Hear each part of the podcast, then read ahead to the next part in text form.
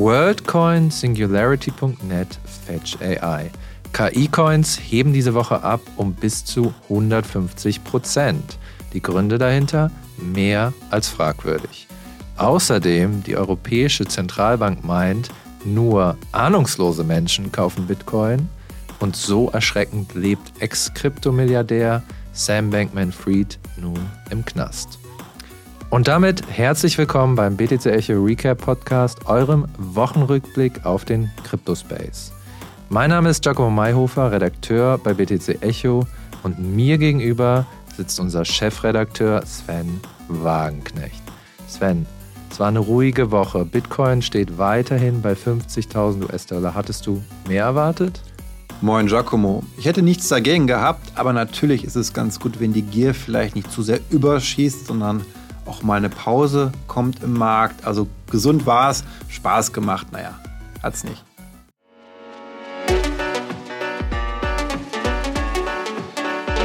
Achtung, dieser Podcast stellt keine Anlageberatung dar. Alle Aussagen dienen lediglich der Information und spiegeln die persönlichen Meinungen unserer Redakteurinnen und Redakteure wider. Der Redaktionsschluss für diesen Podcast ist Freitag, der 23. Februar um 12.30 Uhr. WordCoin 100% plus, SingularityNet 75% plus und Fetch AI 50% plus. Die AI-Coins haben so richtig schön geboomt diese Woche. Alles, was irgendwie mit KI zu tun hatte, das ging nach oben. Giacomo, was war denn der Auslöser dafür? Der Auslöser dafür waren zwei große News aus der KI-Branche, und zwar von OpenAI und Nvidia, die erstmal nichts direkt mit den Projekten zu tun haben oder nicht viel, äh, die du gerade genannt hast. Und zwar OpenAI hat Sora enthüllt. Das ist ein neues Tool, so ein bisschen kann man sich vorstellen wie ChatGPT für Videos. Also man kann kurze Prompts eingeben und das Ding erstellt einem Videos in verschiedenen Ästhetiken. Ähm, von irgendwelchen Disney-süßen Filmen bis zu hyperrealistischen Filmen. Äh, die gehen bis zu einer Minute, sind momentan noch ohne Ton, aber alle sind aus dem Häuschen, wie beeindruckend das aussieht. Teilweise also wirklich wie so ein Hollywood-Film und sprechen schon von der nächsten großen Revolution eben für zum Beispiel Hollywood, aber auch Werbung. Wenn man einfach als Werbefirma irgendwie einen Text eingeben kann und bam, hat man direkt eine super hochwertig produzierte Werbung, ändert das alles. Und natürlich die dunkle Seite auch ein bisschen über Propaganda, weil wenn wir jetzt einfach mit Prompts irgendwelche Videos erstellen können, müssen wir uns natürlich auch fragen, wie wir noch ähm, sicher gehen, dass diese Videos echt sind. Das war Nummer eins. Nummer zwei war Nvidia, der Grafikkartenhersteller, den wahrscheinlich äh, die meisten kennen dürfen. Äh, der hat seine Quartalszahlen vorgelegt und mal wieder die Erwartungen weit übertroffen. Fast 13 Milliarden US-Dollar Umsatz, rund 800 Prozent mehr als im Vorjahr im selben Quartal. Ähm, die Aktie ist um fast 70 Prozent seit Jahresbeginn gestiegen. Letztes Jahr war Nvidia bereits einer der Bestperformer mit äh, 235 Prozent Anstieg. Ähm, und ja, das Geheimnis von Nvidia ist halt einfach, die profitieren vom KI-Boom. Äh, KIs brauchen Rechenpower, die bekommen sie am besten von Grafikkarten. Und äh, Nvidia ist der größte Grafikkartenhersteller der Welt. Die meisten Gamer dürften sie kennen. Da holt man seine Gra Grafikkarte, wenn man eine gute will. Und das hat dann auch zur Folge, dass sie so große Gewinne einfahren, denn ähm, OpenAI-Gründer hat es auch immer wieder gesagt, einer der größten Flaschenhälse, gerade seiner Meinung nach, für die äh, Weiterentwicklung von KI ist halt die Rechenpower. Also man bräuchte Unmengen mehr an Grafikkarten und Rechenleistung, damit man das Ding auf das nächste Level holen kann. Finde genau. ich alles super spannend, Giacomo. Interessiert mich auch, aber die Frage ist jetzt, warum hat das etwas mit Blockchain zu tun, den ganzen KI-Coins? Genau, damit sind wir wieder zurück in unserer Branche. Ähm, das kann man jetzt sehr unterschiedlich auslegen, aber ich meine, wir sind ja beide schon eine Weile hier und wenn man das jetzt auf einen Satz runterbrechen wollen würde, wäre das dieses typische Marktverhalten, KI boomt, alles, was irgendwie mit KI zu tun hat, hatten wir auch mal mit Metaverse und anderen Sachen, boomt jetzt einfach auch kurz, angehoben sozusagen durch diese News. Ähm, ja, man könnte jetzt darüber streiten, inwiefern da wirkliche Effekte zu beobachten wären. Also abgesehen von einer Wette, dass weil OpenAI und Nvidia profitieren, jetzt auch die äh, KI-Coins profitieren würden. Wir haben vorher ja schon drüber geredet, das ist auch ein bisschen, man müsste überhaupt erstmal definieren, was für ein, ein KI-Coin ist. Es gibt ja Projekte wie Fetch AI oder Singularity.net, die wirklich versuchen, KI mit Blockchain zu verbinden ähm, und dann auf den Konkurrenz zu OpenAI und Co. stehen und komplett ablosen, glaube ich, soweit ich weiß. Also da gar nicht mithalten können.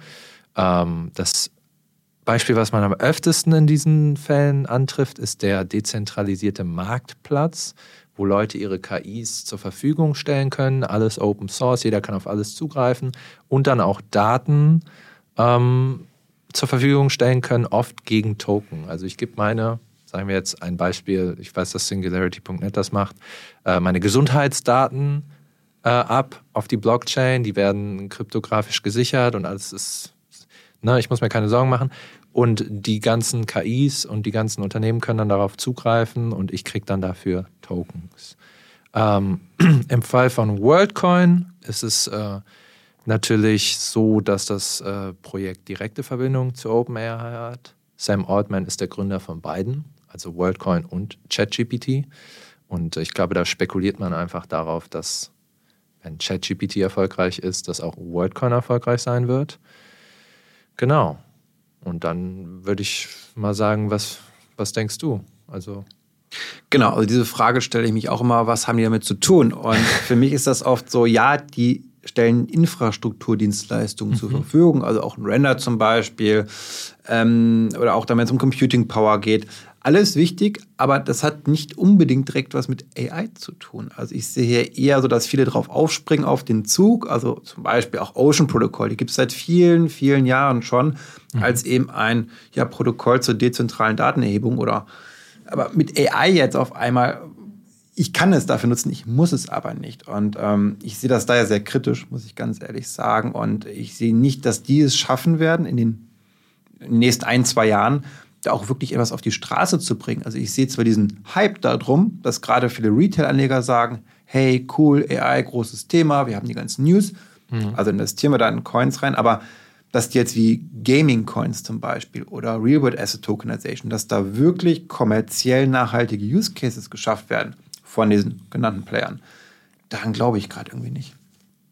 Aber lass doch auch jetzt mal noch über WorldCoin sprechen. Das ist ja auch so ein bisschen dein Thema. Du kennst das ganz gut. Du hast selbst deine Iris scannen lassen.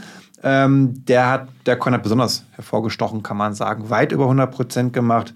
Ähm, erzähl mehr davon. Was hältst du davon gerade, was da passiert? Ja, genau. Ich verfolge WorldCoin irgendwie schon seit seinem Launch, glaube ich, im Sommer letztes Jahr. Und es ist wirklich doch spannend, weil WorldCoin immer wieder Hypes erlebt. Das ist jetzt, glaube ich, schon der dritte Hype, wo es um 50 bis 100 Prozent in einer Woche steigt und dann einfach wieder in der Versenkung verschwindet und einfach gar keine Rolle mehr spielt. Ähm, und ja, das ist, glaube ich, jetzt der dritte dieser Pump. and Ich weiß nicht, ob es ein Pump and Dump ist, sondern eher Hypes und dann halt einfach Nobody cares. Ähm, bei WorldCoin ist natürlich super kontrovers in der Krypto-Community.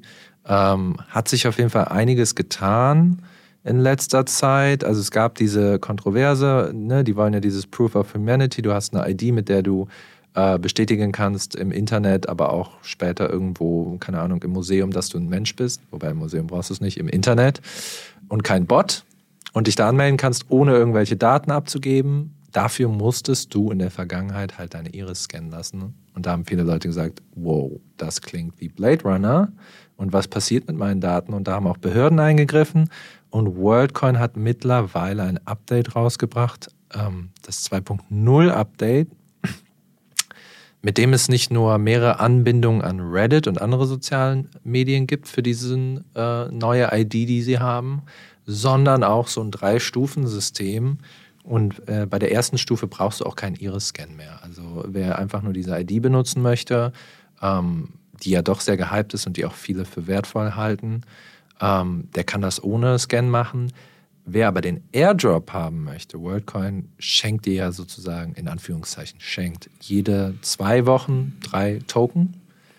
Der muss seine Iris immer noch scannen lassen.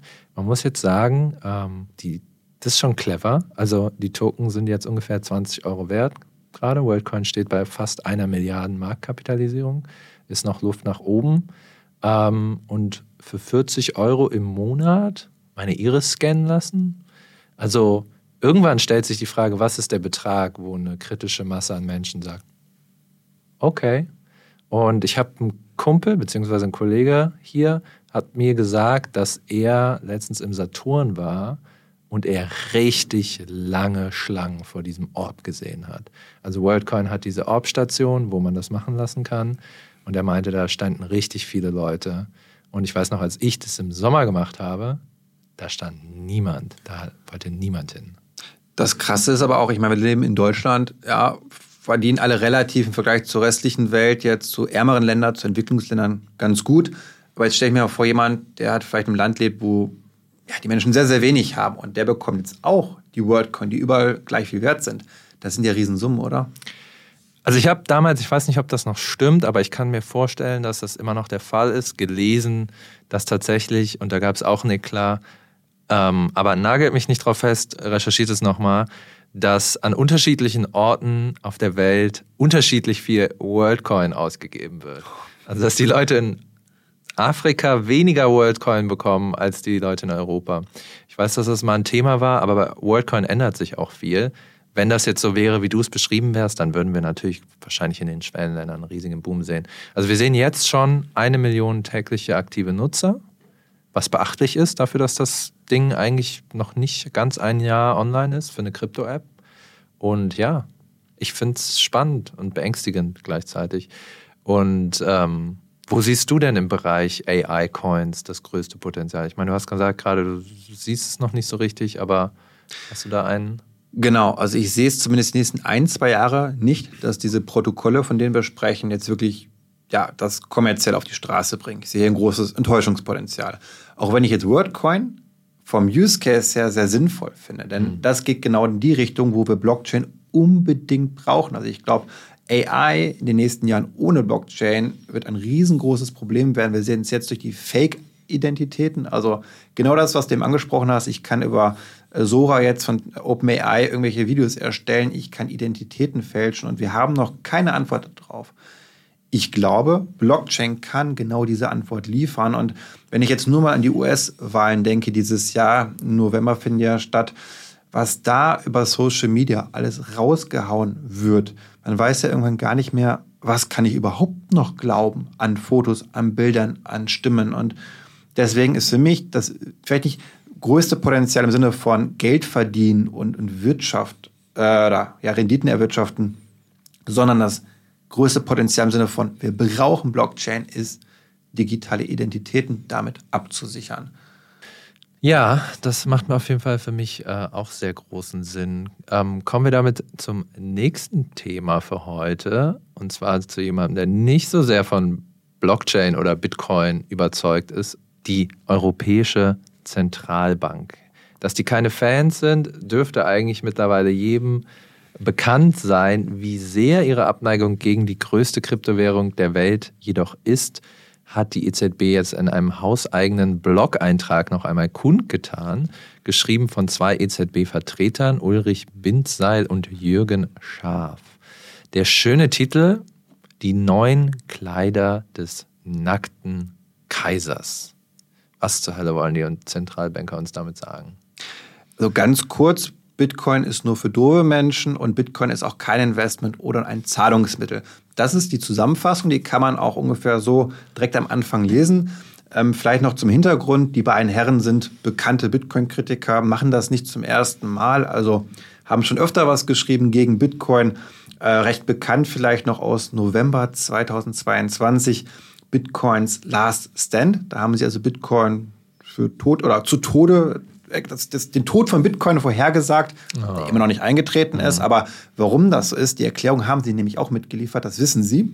Äh, da kommen wir vielleicht später zu. Auf jeden Fall, sie haben es wieder getan als Anlass die Bitcoin Spot ETFs in den USA, mhm. damit sie uns warnen, dass wir jetzt nicht glauben, dass das jetzt Bitcoin legitimieren würde, nur weil eine BlackRock und eine Fidelity da jetzt was machen. Also das machen sie sehr eindringlich eben auch klar auf dem Blog.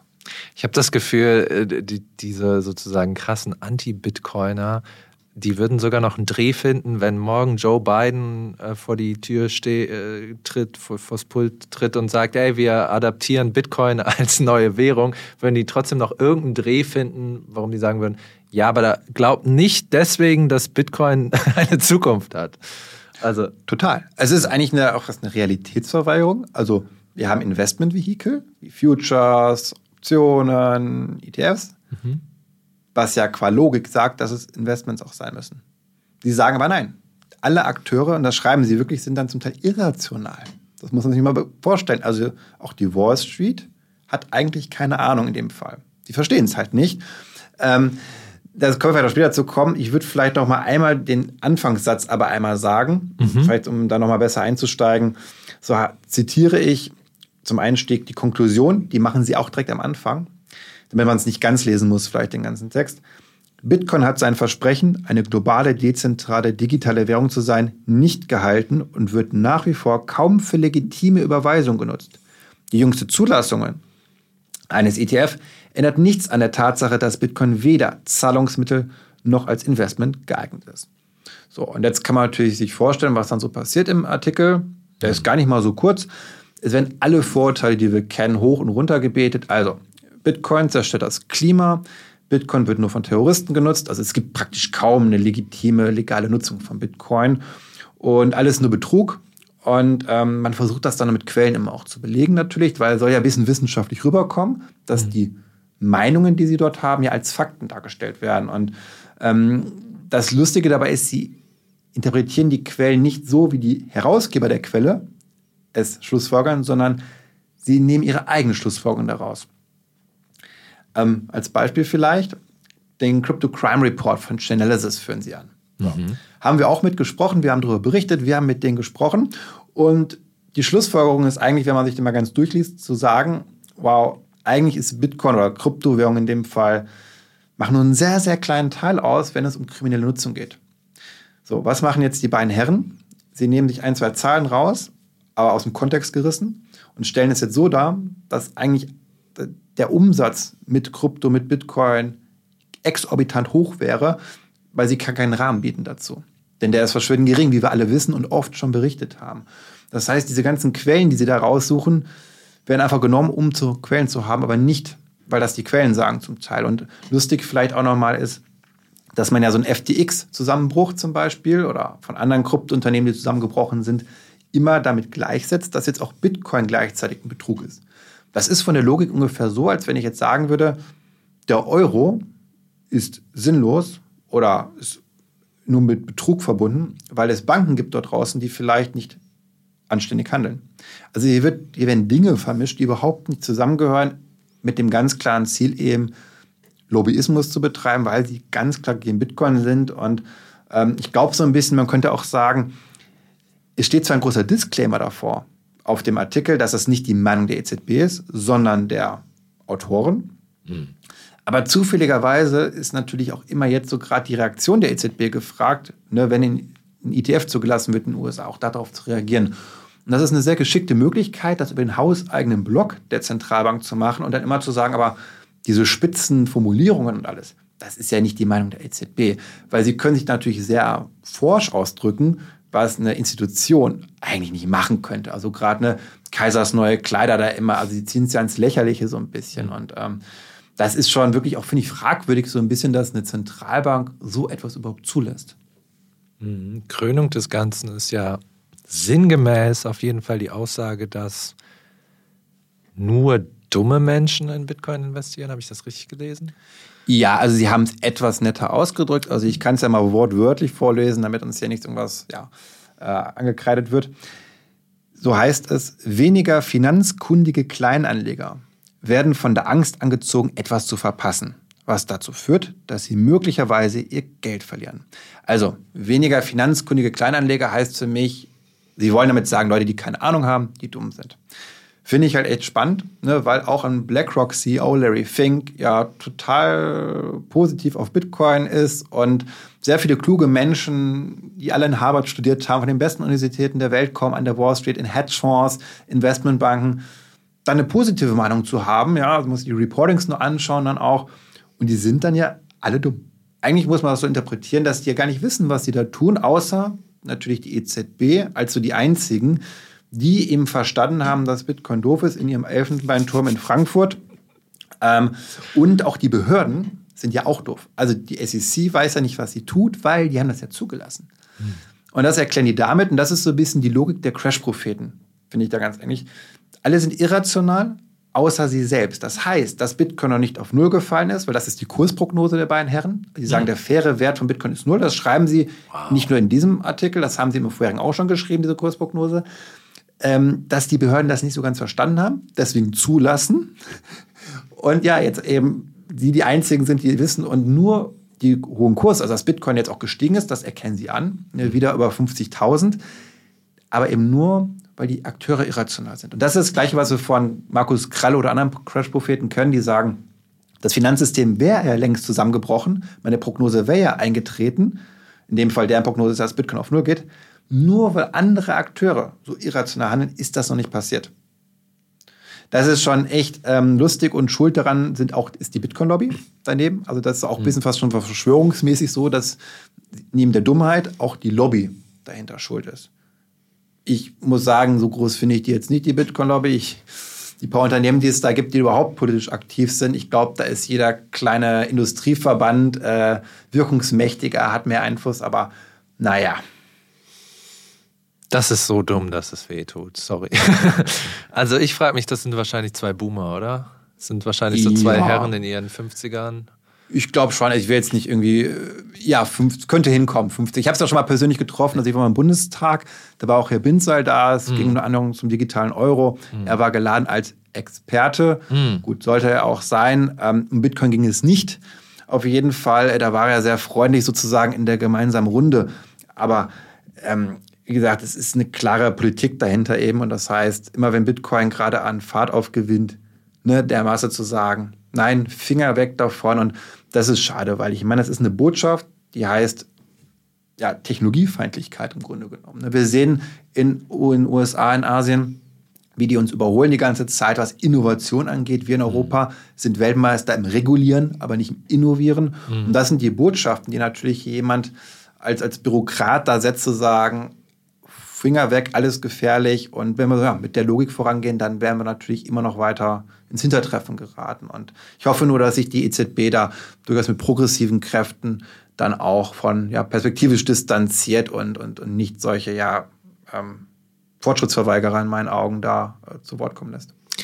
Ja, umso stärker sie sich in diese Ecke buxieren, umso mehr Stake sie sozusagen auch in dieser Position haben, umso schwieriger wird es dann auch irgendwann äh, zu sagen, ah ja, Bitcoin ist ja doch, ach, vergesst, was wir die letzten 15 Jahre gesagt haben. Bitcoin hat ja doch einen Use Case und ich bin ja jetzt nicht der größte Bitcoiner oder der größte Krypto-Evangelist, der überall rumläuft und sagt, na, das wird die Welt komplett. Also, wir wissen es einfach teilweise noch nicht. Aber zu sagen, der, der faire Wert ist null, ist einfach so arrogant und so bescheuert dass es weh tut und ich mich auch auf die langen Gesichter von den beiden freue. Mhm. Nicht, weil Bitcoin auf 150.000 oder so geht, sondern weil es einfach, wenn man sich die Welt so anschaut, wie sie sich gerade verändert und wie sie funktioniert, klar ist, dass Bitcoin zumindest wie als Notstromaggregator für das Finanzwesen oder, oder, oder als äh, Asset, in dem man sein Geld parken kann und in dem es einflussfrei von der Regierung ist, was wichtig werden kann, immer seinen Wert hat und so auch noch nie existierte. Und man muss einfach, ja, man muss einfach übelst arrogant und ignorant sein. Genau, ich glaube, das ist der Punkt. Man kann Bitcoin doof finden. Ich finde es vollkommen okay zu sagen, ich finde Bitcoin nicht gut, ich investiere da nicht rein. Mhm. Absolut legitim. Niemand wird dazu gezwungen. Was ich problematisch finde, ist, wenn sich zwei Herren hinstellen und andere Menschen, das sagen sie ja, als dumm bezeichnen, die anderer Meinung sind. Und diese dummen Menschen sind inzwischen nicht mehr nur eine kleine Gruppe an irgendwelchen Hinterhof-Nerds, sondern wir reden ja über ausgewiesene Institutionen, wo sehr, sehr kluge Menschen arbeiten und sehr viel, auch nicht nur Menschen, die an der Wall Street arbeiten, es gibt noch woanders sehr viel kluge Menschen, natürlich auch ein Sam Altman zum Beispiel von OpenAI, die KI-Menschen, die jetzt dann auch äh, die Blockchain versuchen zu nutzen, die also mit Coins auch arbeiten, denn WorldCoin ist ein Coin. Hm. Also diesen Menschen Dummheit und Unfähigkeit zu unterstellen, das ist, das zeigt, dass diese Menschen die Bodenhaftung verlieren, verloren haben. Dann lass uns aber wieder zurück zur Bodenhaftung kommen vielleicht. Und gerade jemand musste das sehr, sehr schmerzhaft ja, feststellen, was das bedeuten kann, von ganz oben nach ganz unten zu fallen. Vor zwei Jahren lebt er noch in einer Millionenvilla in den Bahamas und nun heißt es Knast. Erste Bilder und Geschichten von Sam Bankman Fried aus seiner Heimat, dem Gefängnis in Brooklyn, die sind jetzt nun aufgetaucht und was sehen wir da auf den Bildern, Giacomo? Ja, also es ist ein Bild, wo Sam Bankman Fried mit ähm, anderen Mithäftlingen steht, deren äh, bis auf eine äh, Gesichter verpixelt sind und was man da sieht, da wurden auch schon wurden auch schon ein bisschen Witze drüber gemacht in den sozialen Medien, aber man sieht vor allem Sam Bankman Fried, äh, der ganz anders aussieht. Also, ne, der hatte früher eine Plauze und war sehr glatt rasiert und sah halt nerdy, aber ordentlich aus. Und jetzt sieht man ihn abgemagert in Klamotten, die zu groß für ihn sind, mit einem langen Bart. Äh, und er steht inmitten von Schränken, also nicht Schränken, sondern metaphorischen Schränken, richtig dicken, äh, durchtrainierten Jungs. Und das ist seine neue Umgebung von äh, Stanford Elite Uni in Brooklyn, ja, Straßenknast so ein bisschen. Und es gibt auch ein Interview, ähm, ein ganz kurzes, äh, von Tiffany Fong, die ja Sam Bankman-Fried auch sehr nahe steht als Journalistin. Das wird auch immer wieder kritisiert. Äh, und die einen der Mithäftlinge interviewt, der nur G-Log heißt. Und ähm, es ist einfach irgendwie alles sehr bizarr, das äh, nachzuverfolgen, weil als ich hier angefangen habe vor zwei Jahren, war Sam Bankman-Fried noch ein Held. Und jetzt hört man sich Interviews von einem Blood, äh, wie heißt sie, Blood Gang Member über ihn an, der sein neuer bester Freund ist scheinbar und sagt, ja, Sam ist sehr weird, aber ein guter Kerl. Ähm, ja, und scheinbar hat er seit Wochen nicht mehr geduscht. Dann werden noch so diese Witze gemacht. Ah, meinst du, er duscht nicht, damit er nicht attraktiv für die anderen Boys ist, damit er nicht vergewaltigt wird? Ähm, sagt G-Lock, nee, nee, das passiert nicht mehr im Knast. Aber der Typ ist halt so ein Gangster, das merkst du schon so bei der Art, wie der redet, dass man auch nicht weiß, von was zur Hölle stimmt da. Ja, schon sehr trauriges Schicksal, ne? Hätte man vielleicht nicht gedacht. Aber so ist das. Ich glaube, wer betrügt, der muss auch mit den Konsequenzen rechnen. Ich meine, der ganze Kryptosektor hat schweren Schaden genommen durch ihn. Wir sehen es ja auch an dem EZB-Blogpost zum Beispiel, dass immer wieder auf FTX mhm. referenziert wird, als das Beispiel, warum Krypto böse ist oder nur mit Kriminellen zu tun hat. Und nun ja, gerecht ist immer ein schwieriges Wort. Ne? Was ist schon gerecht natürlich? Ein junger Mensch, wie er ist, dann wahrscheinlich sein Leben lang hinter Gittern zu bringen, ist, ich finde es schwierig auf der einen Seite, auf der anderen Seite, aber ich glaube, viele haben auch das gewollt, dass ein Exempel statuiert wird, dass man medienwirksam, öffentlichkeitswirksam zeigt, wenn ihr im Kryptobereich nicht sauber arbeitet, wandert ihr hinter ja, in den Knast. Ein bisschen schwierig ist vielleicht, wenn man mit zweierlei Maß misst. Denn was wir wissen, ist ja nun mal an der Wall Street in den Banken und so weiter und überall im traditionellen Finanzsektor gibt es viele Menschen, die ebenfalls nichts anderes machen als er, die gleiche kriminelle Energie mitgebracht haben. Ich denke nur an Wirecard und so weiter und so fort. Und ich glaube, dass es da manchmal vielleicht doch ein bisschen milder zugeht als vielleicht gegen ihn im Speziellen, aber das ist eine Mutmaßung. Und ähm, ich hoffe nur, ja, dass er möglichst ohne großes Leid da jetzt ähm, ja, durchkommt. Ja, das ist auf jeden Fall krass. Also er wurde ja in allen Fällen für schuldig ähm, befunden in dem Prozess, der lief. Und das Urteil steht, glaube ich, für Ende März aus. Aber es wird lebenslang, also 115 Jahre wahrscheinlich. Ähm, und selbst wenn es nicht die 115 Jahre sind, ist es dann immer so müßig zu sagen, okay, 80 Jahre Knast, ja, bist trotzdem, oder 70 Jahre Knast, bist trotzdem den Großteil deines Lebens im Gefängnis. Für vier Jahre, die du in Saus und Braus gelebt hast. Das muss man sich überlegen. Ob das ein guter Deal war. Ja, und damit sind wir auch am Ende für heute. Lieber Sven, es war mir wie immer eine Freude, mit dir über die Krypto-News der Woche zu schnacken. Ich hoffe, ihr, liebe Zuhörerinnen und Zuhörer, konntet spannende Insights für euch aus dieser Folge mitnehmen. Haltet ihr KI-Coins denn für eine sinnvolle Entwicklung? Schreibt uns gerne in die Kommentare bei YouTube oder Spotify. In diesem Sinne, hodl on und habt ein schönes Wochenende. Ciao, ciao.